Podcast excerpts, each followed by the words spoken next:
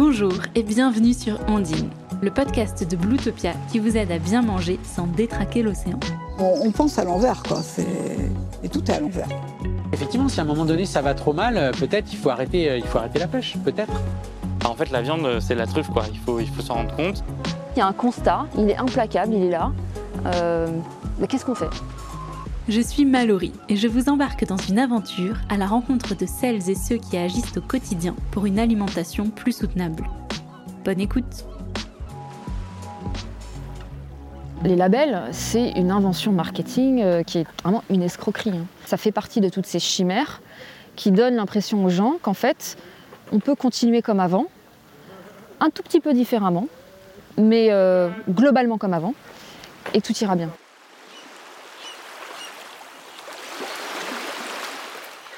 Ondine, épisode 4, si c'est labellisé, on peut y aller les yeux fermés. Vous le savez si vous avez écouté les premiers épisodes d'Ondine. La surexploitation des ressources est la première menace qui pèse sur la biodiversité marine. En clair, on pêche beaucoup trop. Et ça joue aussi sur la destruction des habitats, le changement climatique et la pollution plastique. Alors je me suis demandé si l'on pouvait continuer à pêcher sans mettre l'océan en péril. Autrement dit, si l'on a des raisons de croire qu'une pêche durable est possible.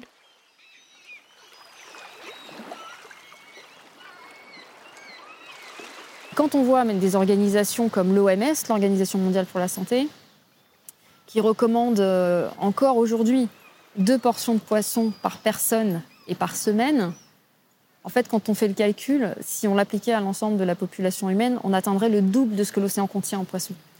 Donc c'est le genre de recommandation complètement irréaliste et irresponsable. Quand Lamia Essemlali, présidente et cofondatrice de Sea Shepherd France, m'a dit ça, j'étais sonnée. Comment une organisation mondialement reconnue peut-elle être autant en décalage avec la réalité du terrain? Si on regarde les chiffres d'un peu plus près, on s'aperçoit que dans le monde, 30% de ce que l'on appelle communément des stocks de poissons sont surexploités et 60% sont pleinement exploités. La pêche met donc en danger certaines espèces comme l'anguille d'Europe ou le saumon de l'Atlantique. Et ça pose problème non seulement pour les espèces pêchées, mais aussi pour les mammifères et les oiseaux marins qui n'ont plus de quoi se nourrir.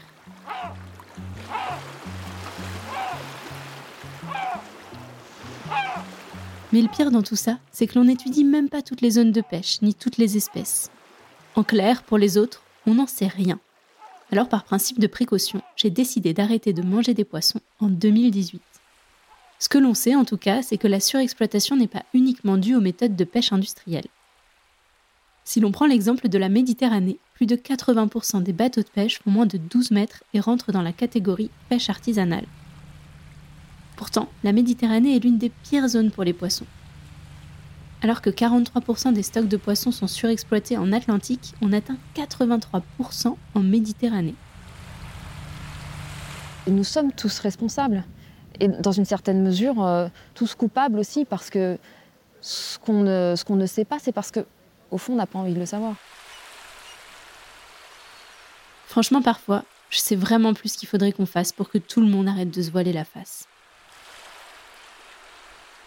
Bah, déjà, faire évoluer les mentalités, c'est une chose, y compris au, sein du secteur de la pêche, c'est-à-dire euh, faire prendre conscience aux pêcheurs que euh, la mer ne leur appartient pas euh, et qu'ils ont ce devoir de transparence et de responsabilité. Faire comprendre aussi aux consommateurs que bah, c'est pas normal, c'est pas durable, c'est pas éthiquement et écologiquement acceptable de manger du poisson comme on en mange aujourd'hui. Donc voilà, c'est euh, revoir l'alimentation euh, et végétaliser euh, le plus possible notre alimentation. C'est une question de survie. C'est une question de survie à la fois pour des raisons écologiques, mais aussi pour des raisons de justice sociale. Est-ce qu'on ne devrait pas plutôt se dire, laissons ce poisson finalement à ceux qui en ont vraiment besoin et ceux qui ont des alternatives euh, choisissent ces alternatives. Ça me semble être euh, raisonnable. Et puis finalement, c'est aussi ça le partage. Parce que souvent, en fait, ce poisson, en plus, euh, on le prend aux pays qui en ont le plus besoin. En France, on n'a pas suffisamment de poissons pour répondre à la demande en poissons. Donc en fait, ce poisson qui nous manque, on va le chercher ailleurs, et notamment en Afrique. Alors il y a des bateaux chinois, il y a des bateaux russes, et il y a beaucoup de bateaux européens qui viennent euh, approvisionner les marchés, euh, les poissonneries européennes, dont françaises, avec des poissons qui sont pêchés euh, en Afrique. Et ça met les populations locales à genoux, alors qu'elles ont bien plus besoin de ces poissons que, que nous.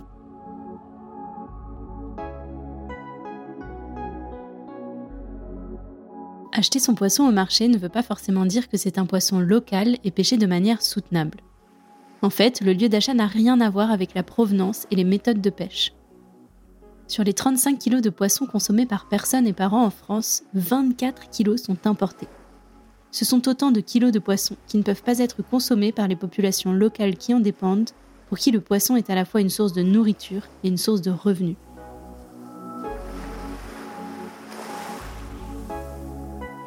Aujourd'hui, la pêche de subsistance, c'est-à-dire la pêche qui répond à des besoins vitaux, elle représente à peu près 2% de la pêche mondiale.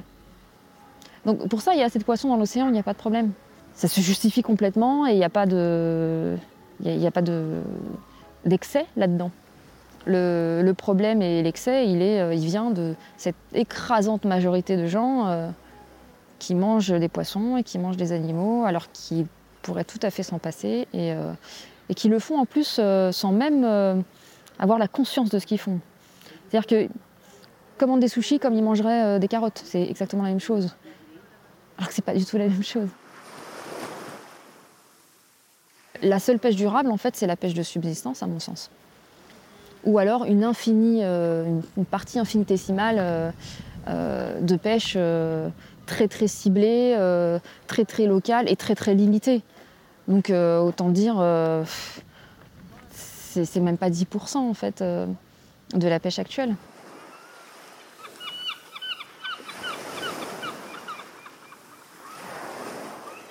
Pour pouvoir parler de pêche durable, ou plutôt de pêche soutenable, c'est-à-dire qui peut soutenir les limites planétaires, il faut donc déjà réduire les volumes de pêche et faire en sorte que les poissons pêchés profitent en priorité à celles et ceux qui en dépendent.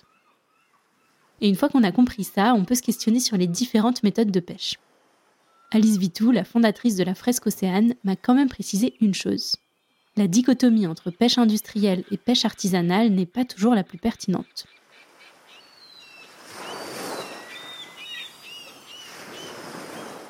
Il y a des méthodes de pêche plus industrielles, des méthodes de pêche plus artisanales. Alors, ce que j'explique souvent, c'est que c'est pas noir ou blanc. Euh, il y a des méthodes de pêche artisanales qui peuvent être aussi destructrices, des méthodes de pêche industrielles qui euh, peuvent, on va dire, limiter la casse.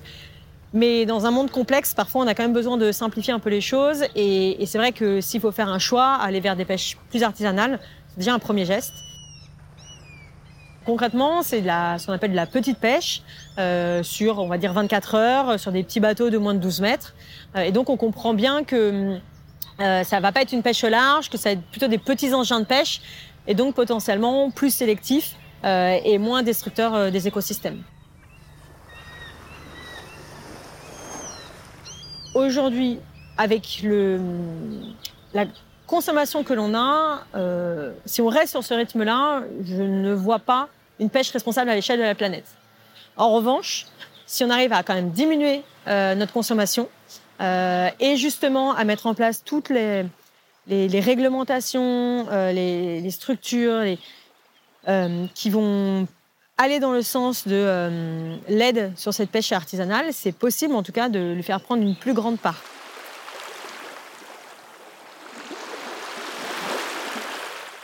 Pour comprendre ce qu'est la pêche artisanale aujourd'hui, on est parti à la rencontre de Sandrine Thomas sur la côte atlantique et de Benoît Guérin en Méditerranée.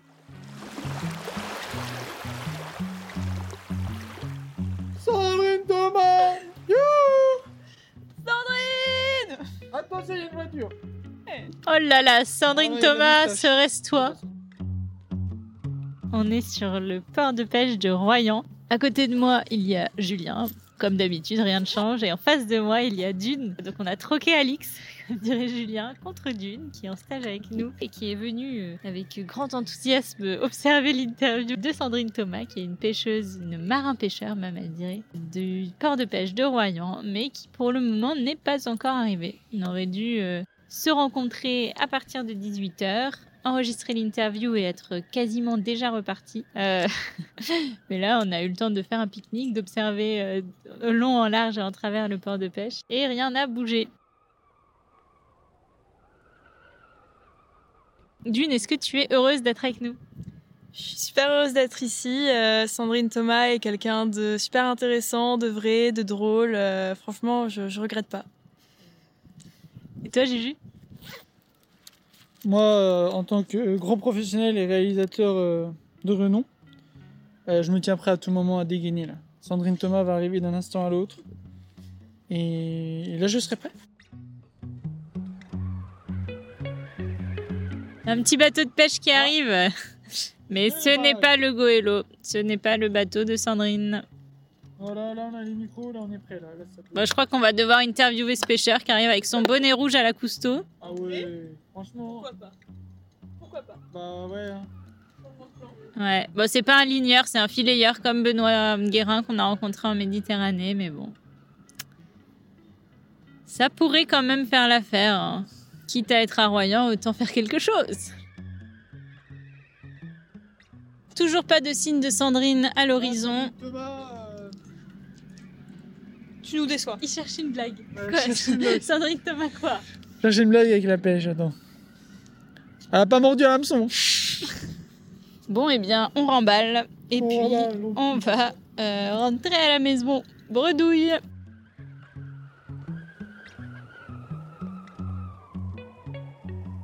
Bon, avec Sandrine Thomas, c'était franchement pas gagné. Mais on n'a rien lâché et on a fini par la rencontrer quelques mois plus tard à la criée de La Rochelle. C'est là qu'elle nous a raconté son quotidien de marin-pêcheur.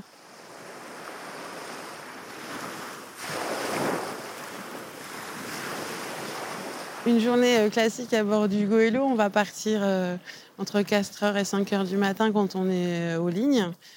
Donc on va cibler le bar, ici dans le golfe de Gascogne, au large de Royan. Euh, on va aller pêcher nos appâts. On, va avec, euh, on a un petit chalut, on va aller pêcher nos appâts. Euh, C'est des petits crabes nageurs qu'on va donc garder à bord, mettre en vivier. Ensuite, on va tous les mettre, les accrocher, on appelle ça les bouettés. On va donc dans une journée, si on va mettre 1500 hameçons, ben, on va accrocher 1500 euh, petits crabes sur les hameçons. Ensuite, on va mettre notre matériel à l'eau, ça s'appelle filer le matériel. Donc, euh, de, préférence sur les roches pour cibler le, bar qui est prédateur de ce, de ce crustacé. Tout ça va se faire avant le lever du jour. Et ensuite, on va laisser passer le lever du jour, laisser le temps aux poissons d'avoir euh, d'avoir chassé. Et après, on va virer notre matériel, c'est-à-dire le remonter à bord. Tous les hameçons un par un, tous les, tous les poissons un par un. Euh, moi, je les garde vivants à bord, les poissons. Et puis ensuite, euh, je les abats en ikijime, la, technique japonaise que vous avez vue euh, juste avant. Et puis, ben, après, on va, on va rentrer au port. Il va être à peu près euh, 14 heures. Donc, il y a 50% du travail, ça va être la pêche. Et 50% du travail, ça va être l'abattage et le conditionnement du poisson. Puis, pour la journée qui a commencé vers 4 heures du matin, elle va se terminer vers 16 heures.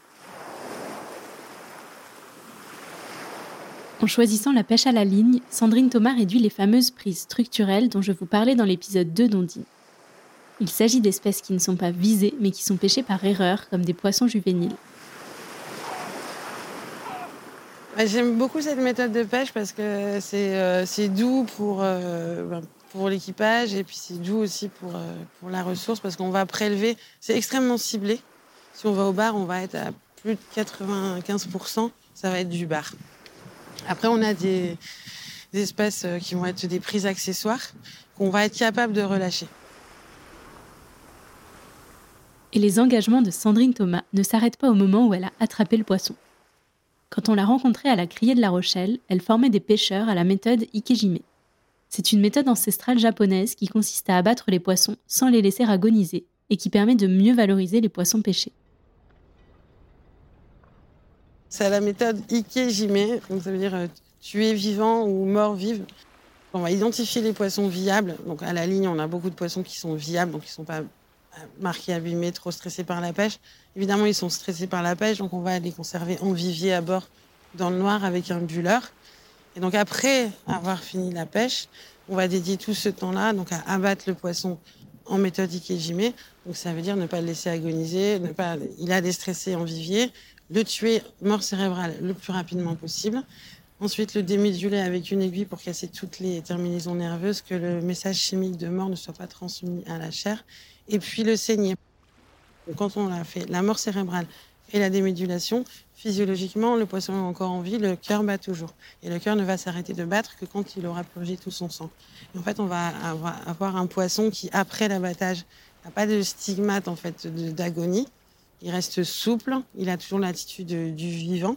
Il a purgé tout son sang, donc au niveau du goût, au niveau de la conservation, on est sur un produit très très haut de gamme. Euh, et on est aussi, ben, pour le bien-être animal, on dirait qu'on on prend une vie, on le tue, plutôt que de le laisser agoniser. Il y a vraiment une différence en termes de respect du vivant et également en termes de, produit, puisque le produit est vraiment inégalable. Bon, ça a beau être mieux que les autres méthodes, je vous avoue que voir l'abattage des poissons en live, c'était quand même pas évident pour une végane convaincue comme moi.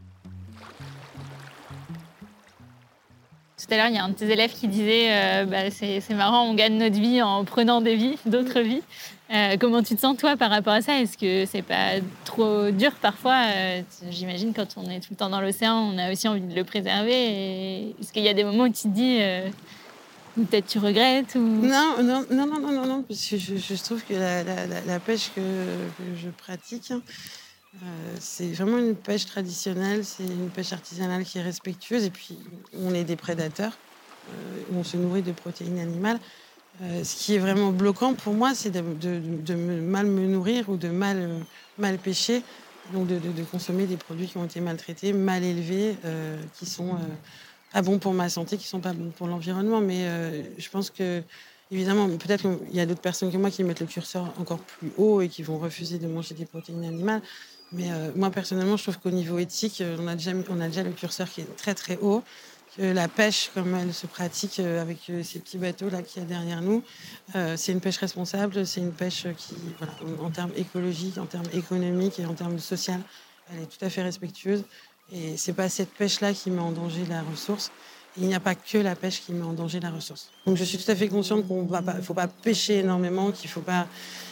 Mais cette pêche que je, qu'on pratique à petite échelle, c'est vraiment pas la pêche qui va, qui va faire du mal. Je suis très à l'aise avec ça. Oui, je suis marin pêcheur et j'assume totalement. Euh, et tu parles justement des volumes. Est-ce qu'il n'y a pas aussi une euh, question de volume? On sait que la plupart des stocks, on appelle ça des stocks de poissons, sont soit surexploités, soit euh, déjà pleinement exploités. Est-ce qu'il ne faudrait pas réduire et du coup bah, mieux choisir Alors ça, oui, ça c'est au niveau des, consommateurs. En fait, nous, on est capable de pêcher des petites quantités, on va valoriser davantage. Donc, tu vois, avec la méthode Ikejime, ben, je sais qu'avec une toute petite quantité de poissons, parfois ben, avec une cinquantaine de poissons par marée, j'ai assuré, économiquement, ma marée est assurée. Donc c'est vraiment des petits prélèvements.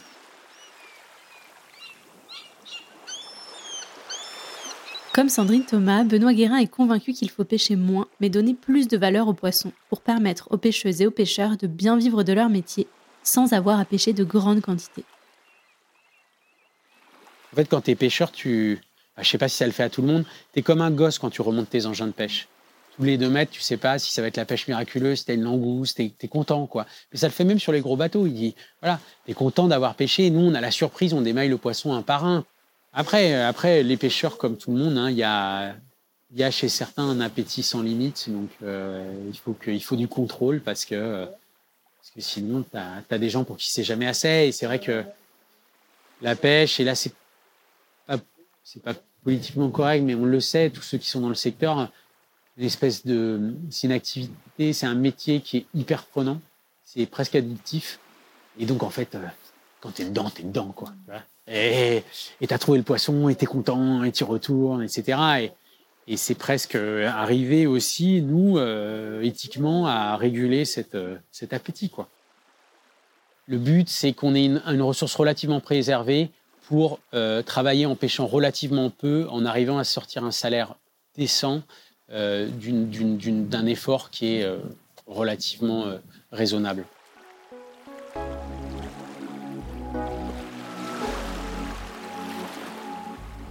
Pour pouvoir discuter de tout ça avec Benoît Guérin, on a fait du stop jusqu'à hier, une station balnéaire de la Côte d'Azur.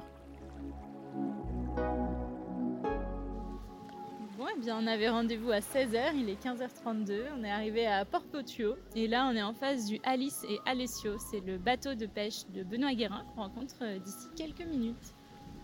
Honnêtement, aujourd'hui, on est des machines. Le stop, euh, pff. alors là, finger in the nose, je peux vous dire que si, si on était un Pokémon, là, c'est bon, on a évolué, on est au niveau euh, 50. Belle analogie.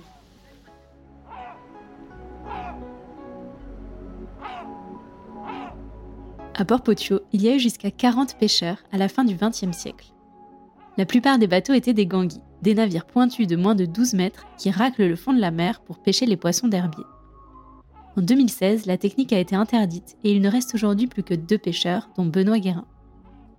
Petit, il rêvait de faire le métier de commandant Cousteau pour admirer le bleu profond de la Méditerranée. Et finalement, il s'est lancé dans des études d'agronomie et s'est spécialisé dans l'halieutique. Après avoir travaillé dans la gestion des pêches, notamment au WWF, il a décidé de troquer son bureau contre un bateau en aluminium de 7 mètres, le Alice et Alessio. En parallèle, il continue de faire du conseil dans son domaine pour avoir un complément de revenus. Ça permet de pas trop appuyer sur la ressource, de pas trop forcer, de pas mettre trop trop de matériel, mais on est aussi dépendant, euh, comme la pêche en général, de, de l'environnement. C'est vrai que nos bateaux, pour qu'ils tournent encore, il faut qu'on ait un environnement encore préservé. C'est-à-dire que, allez, pour comparer en Atlantique, on est quand même passé à des bateaux qui sont beaucoup plus puissants, ont beaucoup plus de capacité et qui calent à l'eau beaucoup plus de matériel. Pour donner une comparaison, moi aujourd'hui je travaille avec entre 1,5 km et 2 km de filet. Ça peut paraître énorme, mais euh, en Atlantique, on est à environ 10 fois plus euh, sur la plupart des, bateaux petits filayeurs côtiers. Ça donne quand même l'idée de, la pression qu'on exerce sur le milieu marin.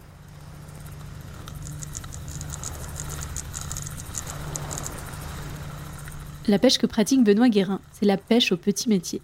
Il diversifie les zones et les espèces pêchées tout au long de l'année. Nous, no- notre pêche, c'est la pêche au petit métier. Euh, et le métier, le métier, c'est quoi? C'est un engin de pêche sur une zone pour chercher une espèce en particulier. Et donc, en fait, ça, ça veut dire qu'en fonction de l'année, on va aller sur des zones différentes et on va mettre des filets différents et en plus avec des temps de euh, différents. Donc, euh, grosso modo, moi en hiver, je travaille pas mal au bord. Je, tra- je travaille le mulet, le, muge. Je travaille un peu de dorade. Je travaille le barracuda, les sards un petit peu. Jusqu'à il y a deux ans, je faisais les oursins. Alors les oursins, c'est euh, ça a été une poule, une poule aux œufs d'or. La ressource en oursin se porte très très mal aujourd'hui. Et puis moi, j'ai plus d'accès à l'île de, Porquerolles parce qu'il y a des réglementations particulières avec les petits bateaux. On était, on était très limité en rayon d'action et donc j'ai perdu l'accès à, Porquerolles. Après, on arrive vers le printemps et là, le printemps, comme l'automne, c'est les périodes où ça bouge dans l'eau. Et en fait, le printemps, c'est souvent la saison de reprise d'activité sous l'eau parce que les eaux se réchauffent. Alors c'est aussi des saisons de, reproduction hein, de frais pour les poissons. Et donc là, on a chacun va un peu sur son poisson, euh, pas fétiche, mais a un peu ses trucs. Euh, on, a des moutons. Alors les moutons en, en Provence, c'est le regroupement. On a des moutons de Sarre qui sont qu'on connaît euh, à la côte sur des coins hyper précis. Euh, on a des passages de dorade grise qu'on appelle tanude ici ou cantre euh, qui passent un peu plus loin là. On a ensuite des passages de dorade. Alors ça, la dorade royale, ça c'est une magie euh, de la nature. C'est que la dorade royale, elle sort des étangs du Languedoc pour se balader tout le long de la côte méditerranéenne jusqu'en Italie. Et les scientifiques savent toujours pas jusqu'où elle va. Et elle rentre dans les étangs euh, pour grossir et elle en ressort. Elle refait ce parcours-là. Euh, en fait, elle, rentre à l'automne et elle ressort comme ça au, printemps. Du coup, euh, le passage de dorade, la plupart des pêcheurs de la côte le font. Donc ça, c'est il y a un premier passage en mai, elles sont généralement assez maigres. Ensuite, on a les poissons ce qu'on appelle de soupe, c'est-à-dire la rascasse qui commence à bouger. Ensuite, on a la bouillabaisse à partir de juin, donc euh, rascasse, chapon qui commence à bouger. Puis des labres, c'est les vieilles de l'Atlantique. Et après, en fait, ce qui se passe, c'est qu'à partir de la mi-juillet, ça, c'est les dates traditionnelles, parce que là, on voit que depuis des années, tout est complètement perturbé. Mais jusqu'à la mi-juillet, disons que début mai à mi-juillet, on a une espèce d'anticyclone qui fait que la mer est généralement pétole et qu'on peut travailler euh, tout le temps, Euh, tous les jours. Et là, il faut travailler tous les jours. Et à partir de mi-juillet, on commence à avoir des rentrées de, de Mistral ou des vents thermiques forts l'après-midi. Il fait trop chaud dans l'eau. Et les poissons qu'on pêche sur l'herbier de Posidonie dans les 30 premiers mètres jusqu'à la mi-juillet, en fait, on les trouve plus parce qu'il fait trop chaud, ils bougent moins. Et donc là, nous, on commence à travailler plus profond. Donc la langouste, le chapon. Et puis moi, je pêche à la ligne aussi un calmar rouge des grands fonds que je fais de nuit. Ensuite, à partir de septembre, rouget. Les rougets de roche, tout rouge, super beau. Et après le passage des dorades, et après on revient. Et tout au long de la saison, c'est ce que j'expliquais. Je suis d'abord à la côte. Au printemps, je, me déporte à 4-5 milles d'ici, vers Brégançon et le Cap Bénat. Ensuite, je suis sur une fosse qui descend jusqu'à 1000 mètres de fond, d'ailleurs, entre le continent et l'île du Levant. Et les langoustes, ensuite, j'ai tendance à les faire au sud des îles euh, l'été, pour revenir à nouveau vers Brégançon en automne, et puis tranquillement vers mon port euh, à partir de l'hiver. Voilà. Donc vraiment, euh, ouais, c'est une petite zone. hein. Pour un grand bateau, ça serait ridicule, mais moi, ça me fait un peu tourner et puis changer de décor au fur et à mesure de la saison. L'interview de Benoît Guérin a été interrompue par l'arrivée de Pierrot, un des plus vieux pêcheurs de Port-Potio. Il faisait partie de ceux qui pêchaient à bord des fameux ganguis. Salut Pierrot. Ça va Pierrot? Eh, je cause. Et moi là, janvier-février, c'était rien, rien, rien, mais j'ai jamais pêché aussi peu. hein. J'ai jamais pêché aussi peu. Déjà l'année dernière, c'était compliqué. Si c'est la même là, euh, c'est flippant. Hein. Tu vois, même, les mecs du Lavandou qui pêchent d'habitude, qui sont là depuis euh, 20 ans, là, Chevalier, euh, Poirier, ils m'ont dit écoute, on est au langouste, il n'y a, a pas de poisson. Mais tu sais, euh, Pierrot, c'est pas que ici. Hein. C'est euh, les collègues à Saint-Raphaël, c'est pareil. euh, Les collègues à Menton. L'année dernière, je suis allé jusqu'à Menton. Un très très bon pêcheur, pêcheur euh, depuis quatre générations. Il m'a dit là, si ça continue comme ça, euh, j'arrête. Ça fait 40 ans qu'il fait le métier.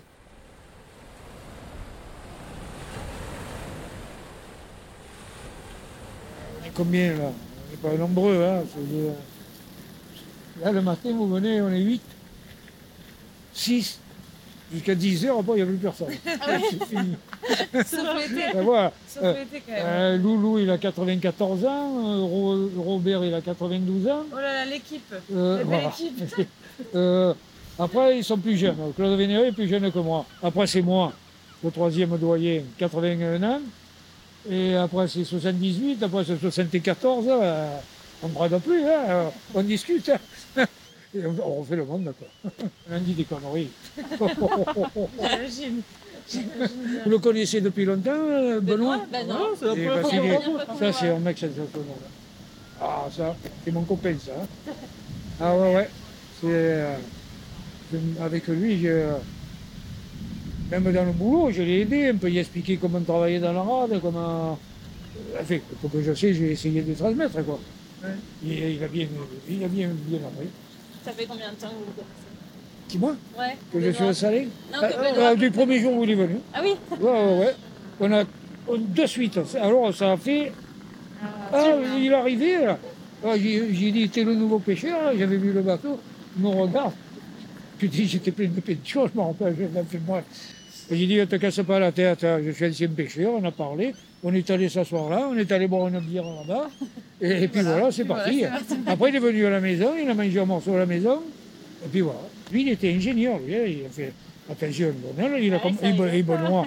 Benoît, il- c'est loin d'être un, mais c'est vraiment, voilà, il voulait la liberté. Alors, il fait les deux métiers. Là, il est en train de bûcher avec le ministère euh, de, de- de la pêche sur, sur des projets de, Il est plein de projets.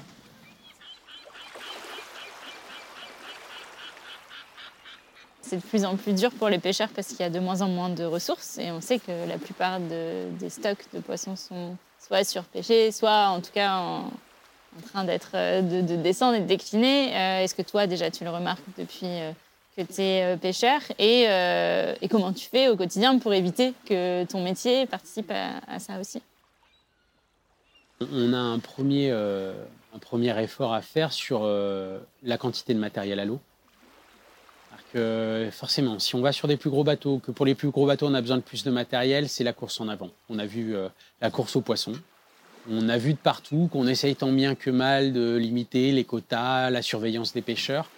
qui est fondamentale. Mais voilà, ça, ça sur, sur, sur cette mer-là, encore une fois, pauvre, si on met un pied là-dedans, on, y est déjà un peu, on va perdre, euh, on, va perdre finalement ce tissu, cette beauté-là euh, qu'on a de cette pêche où on peut changer comme ça de zone, de métier, etc. Donc déjà, la quantité de matériel à l'eau, respecter les saisons, respecter les temps d'immersion des engins, puis il y a la taille minimale de capture, ça c'est fondamental. Et puis après, je crois qu'il faut qu'on fasse aussi un petit effort particulier sur certaines espèces en danger. La base, c'est la mer riche. Si tu n'as pas la mer riche, tu ne peux pas avoir de pêche, ça c'est sûr. Hein. C'est le poisson qui fait le pêcheur.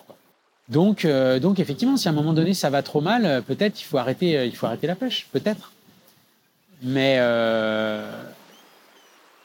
voilà, je pense qu'il y a encore moyen de faire des trucs intelligents. Après, on a, quand même des fois l'impression qu'on se bat un peu contre des moulins, quoi.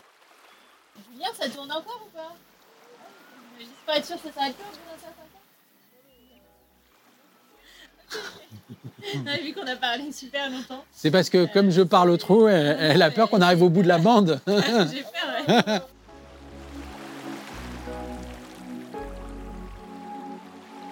La première fois qu'on a rencontré Benoît Guérin, on a passé presque 2h30 à refaire le monde sur son bateau, mais on n'a pas eu la chance de partir en mer avec lui.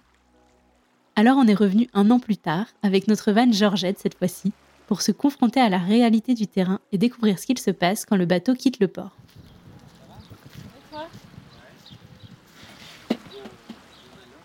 Ouais. Vous avez pas dormi trop loin On a dormi là, sur le parking, dans le dans van. Le, dans le van Ouais.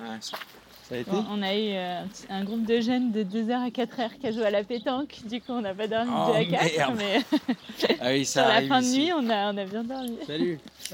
Bon, le, le ponton, je sais pas comment c'était. La première moitié s'est améliorée, la deuxième, c'est pas mieux. Donc, faites gaffe. J'emmène euh, ces jeunes hommes voir le coucher, le lever Oui. de soleil. La monte- montée, hein. Ouais, ça marche. En fait, j'avais un petit espoir parce que vendredi, j'ai. C'était vendredi, ouais. En fait, hier, avant-hier, j'avais des du boulot au, au bureau. Hier, je suis allé caler. Et vendredi matin, j'avais fait des gros dentis euh, au départ du filet. Là. Un, pa- un passage de, de beaux dentis, quoi. Des trucs de 2-3 kilos. Ouais. Et généralement, ils ont des, ils ont des points de passage en dessous de, de petits, euh, de petits pics d'ailleurs. Et j'avais un vague espoir d'en retoucher là s'ils étaient en train de circuler. Mais, non, donc euh, il n'y avait pas grand chose d'autre. Je reste intimement persuadé que si les ressources sont abondantes, il y a besoin de beaucoup moins sortir pour pêcher la même quantité. Enfin, c'est, pour le coup, c'est mathématique. hein. Et donc, on pourrait imaginer des, des vies de pêcheurs beaucoup, beaucoup plus cool que ce qu'elles sont, euh, si tant est qu'on arrivait vraiment à limiter. quoi.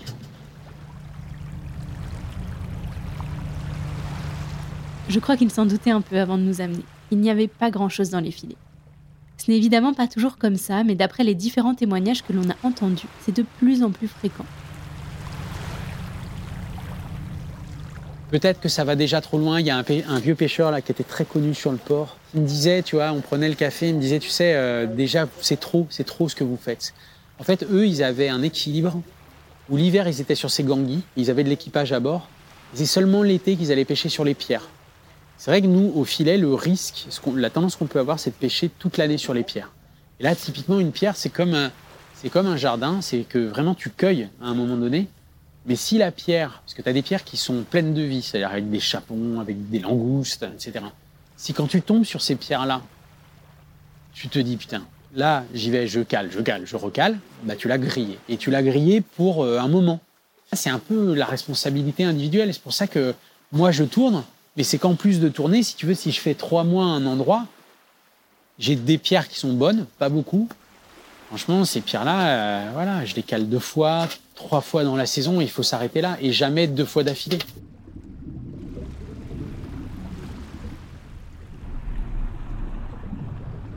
Sandrine Thomas et Benoît Guérin restent quand même persuadés qu'il est possible de continuer à pêcher en limitant les pressions sur les populations d'espèces marines.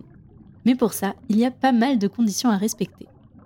Des méthodes de pêche plus sélectives, comme la pêche à la ligne ou au casier, des temps de pause limités pour les filets, de la diversité à la fois sur les zones et sur les espèces pêchées, et surtout des produits auxquels on redonne de la valeur pour leur permettre de vivre dignement de leur métier sans vider l'océan.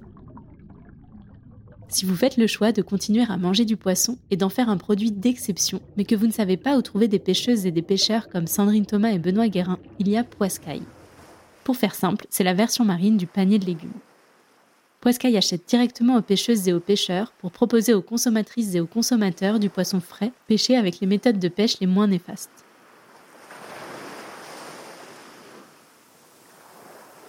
Sky, euh, moi je trouve que c'est une super boîte, une super aventure. Euh, euh, je pense que ça fait partie des solutions pour la petite pêche.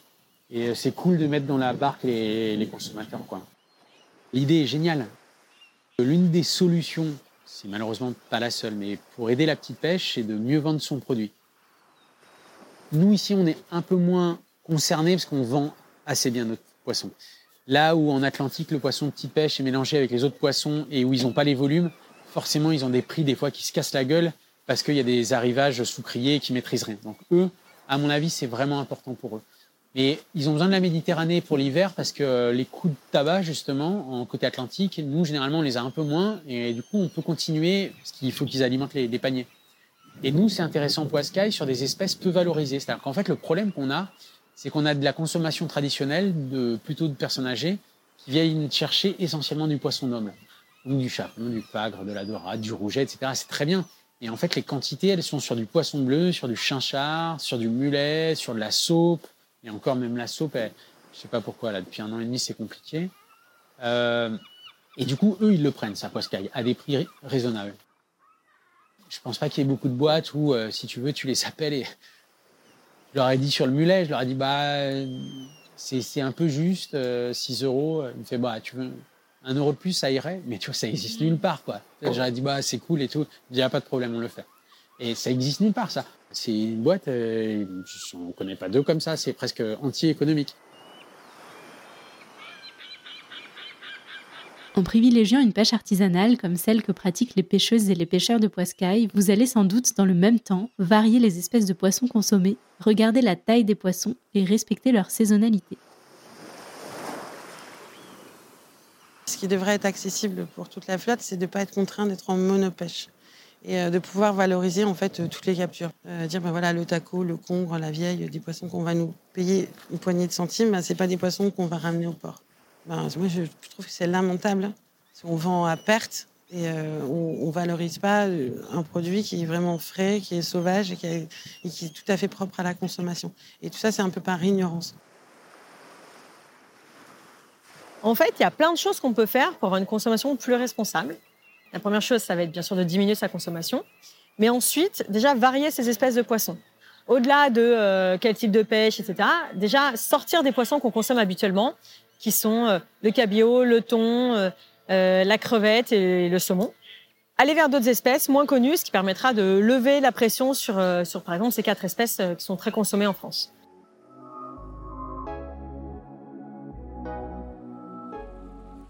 Pour limiter les pressions trop fortes sur les mêmes espèces, vous pouvez vous renseigner sur les espèces moins connues, varier les espèces consommées et manger des poissons du bas de la chaîne alimentaire plutôt que du thon ou des espadons. Si vous voulez en savoir plus, vous pouvez jeter un œil au guide des espèces d'Éthique Océan qui répertorie les espèces et les pressions qui pèsent sur les différents stocks dans le monde. C'est d'ailleurs là-dessus que j'ai vu que les stocks d'anguilles d'Europe et de saumon de l'Atlantique étaient effondrés. Au sein d'une même espèce, vous pouvez aussi regarder la taille des poissons, et plutôt manger un poisson un peu plus grand parce qu'il sera plus âgé et il aura plus de chances de s'être reproduit dans sa vie. Même si les pêcheuses et les pêcheurs doivent respecter des tailles minimales de capture, les réglementations sont insuffisantes. Il vaut donc mieux privilégier les gros spécimens qui ont atteint leur taille de maturité sexuelle pour garantir un renouvellement de la population.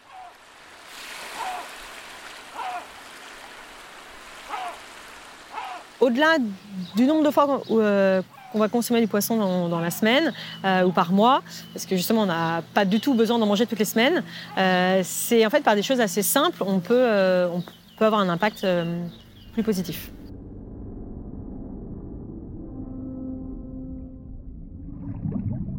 Comme les fruits et légumes, les poissons ont leur saison et il est important de la respecter. Certaines espèces sont migratrices, d'autres ont des comportements d'agrégation lors de leur reproduction ce qui les rend plus vulnérables à la pêche. Il y a donc des saisons à privilégier en fonction des espèces. Comme me l'a expliqué Sabine Meneux, directrice de Glokis que vous avez entendu dans l'épisode 3 d'Andine, ce n'est pas évident pour tout le monde. Les consommateurs de poissons, hein, ils ont totalement oublié que la pêche est une pêche de saison. On ne mange pas la dorade toute l'année. En ce moment, euh, en Méditerranée, c'est la saison du merlan. Et les gens ne savent plus cuisiner autre chose que du thon, de la dorade, euh, du cabillaud. Et c'est souvent des espèces qui ne sont pas pêchées artisanalement qui vont acheter sur des grandes surfaces, qui ne va pas préciser la, la provenance de la, typologie de la pêche.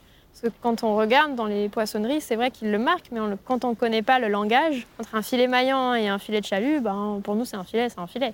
Sauf que filet maillant, on sait que ça veut dire que c'est en pêche artisanale.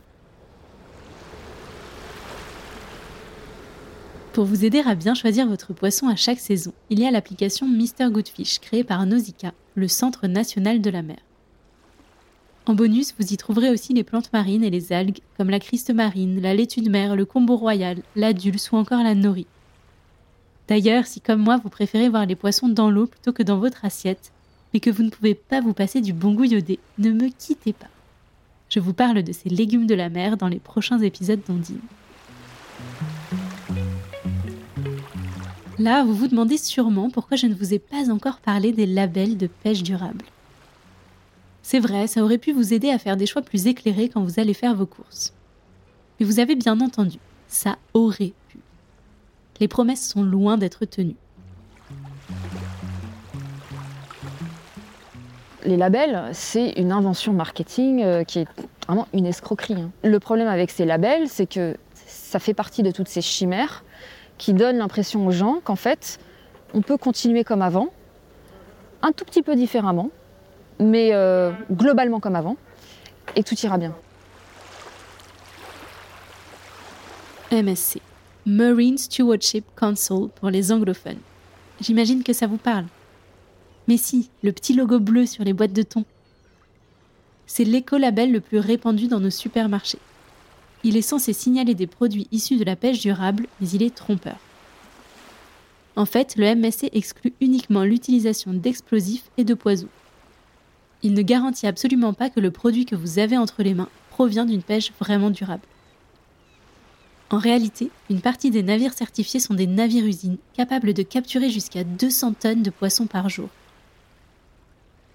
En creusant le sujet, j'ai même découvert que certains navires labellisés MSC utilisent des méthodes de pêche destructrices comme les dispositifs de concentration des poissons, les DCP. Il s'agit de radeaux formés d'un assemblage d'objets flottants qui se prolongent sous l'eau par des filets ou des cordages. Les DCP attirent naturellement les poissons, détruisent la vie marine et capturent une majorité de thons juvéniles. Aujourd'hui, ils sont même équipés de balises GPS et satellites pour connaître en temps réel leur position, mais aussi de sondeurs pour connaître le volume de poissons autour du dispositif. Tout un programme. Derrière les boîtes de thon vendues en supermarché et pour beaucoup labellisées par ce label de pêche durable MSC, il se cache donc en réalité des méthodes de pêche industrielles, non sélectives et destructrices pour la biodiversité marine, mais aussi des violations des droits humains, travail forcé, violences physiques et verbales et privation de liberté. C'est insupportable et inacceptable. Alors tout comme l'association Bloom, chez Bluetopia, on refuse d'être complice. Les enseignes de la grande distribution, dont Carrefour, qui est leader en France, doivent cesser d'acheter du thon provenant de pêche anti-écologique ou de chaînes d'approvisionnement non éthiques.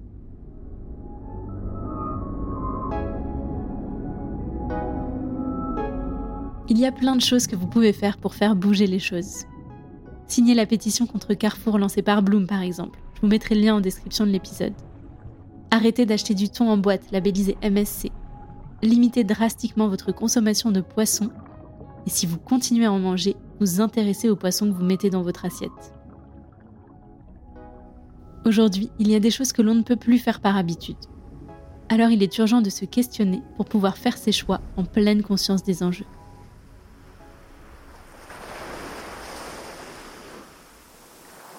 Si vraiment on, on a besoin ou on souhaite consommer du poisson, euh, ben, il y a plein de manières de consommer différemment, d'être plus responsable dans son assiette. Et, et aujourd'hui, euh, euh, moi, ce que je constate avec tous les participants de la fresque océane, c'est que on ne s'intéresse pas à son assiette. C'est pour moi ce qu'il y a de plus dramatique. Quand on mange, on sait tous à quoi ressemble une vache, un cochon, un poulet. Mais euh, qui sait à quoi ressemble vivant euh, euh, un cabillaud, une lotte, un saumon à la rigueur Mais en fait, on ne connaît pas notre assiette, on ne connaît pas ces poissons. On sait encore moins comment ils ont été pêchés, d'où ils viennent. Pour moi, le premier enjeu, c'est bah, de s'y intéresser.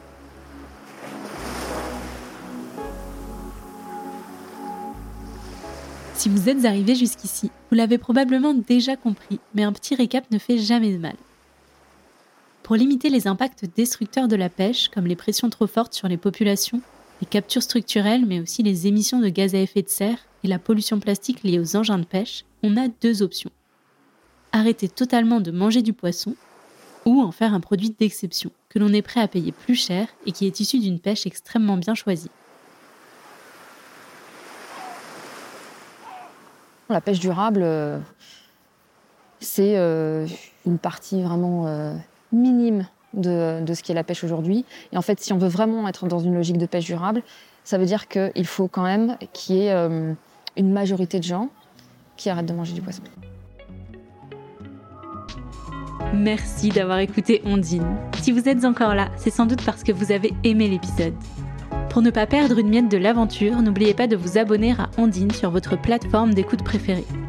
Pour nous soutenir, vous pouvez nous mettre des étoiles sur Apple Podcast ou Spotify, parler du podcast autour de vous ou partager l'épisode sur vos réseaux sociaux. Pour découvrir les coulisses de l'aventure, n'hésitez pas à suivre Bluetopia sur Instagram et à vous abonner à notre newsletter depuis notre site internet. On se retrouve dans un mois pour un nouvel épisode. D'ici là, j'ai du pain sur la planche.